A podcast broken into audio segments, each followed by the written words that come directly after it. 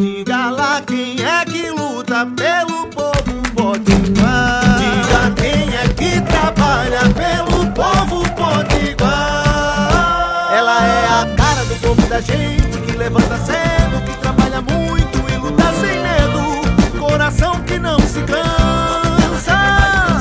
O nome dela é trabalho, é. Mas pode chamar de Isolda.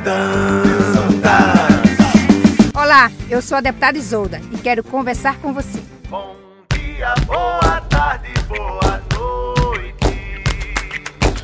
Ontem a governadora apresentou novo decreto com medidas mais rígidas para que seja feito o distanciamento social necessário para diminuir o contágio do coronavírus e assim salvar vidas no Rio Grande do Norte. As medidas decretadas seguem recomendações dos Ministérios Público Federal e Estadual e do Comitê de Especialistas da Saúde.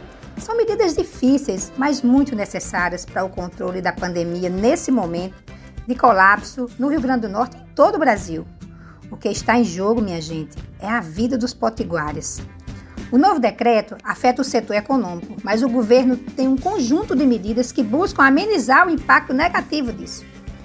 Por meio da Agência de Fomento do Rio Grande do Norte, o governo simplificou uma série de exigências para concessão de financiamento e assegura a disponibilidade de 10 milhões em crédito para capital de giro destinada a bares, restaurantes e empresas com atuação relacionada ao setor do turismo e lazer.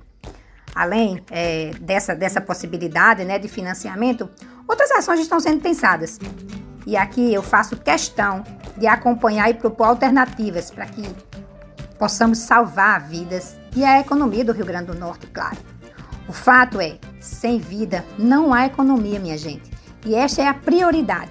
Se não vencermos esse vírus agora, a pandemia se estenderá, matando ainda mais o nosso povo.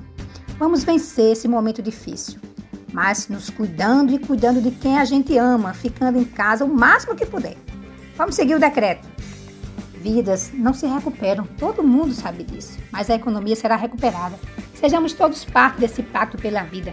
E sem dúvida, meu amigo e minha amiga que me escuta, nós venceremos essa pandemia. Isolda.